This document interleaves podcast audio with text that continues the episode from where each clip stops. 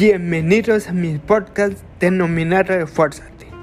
No solo me voy a referir a la parte académica, sino que a todo en la vida cotidiana. En esta sección les quiero ofrecer a las personas las herramientas necesarias para que salgan adelante ante los obstáculos que aparecen día con día. Mi propósito de ponerle así es porque debemos de esforzarnos constantemente. Sin más preámbulos, bienvenidos a mi podcast denominado Esfuérzate.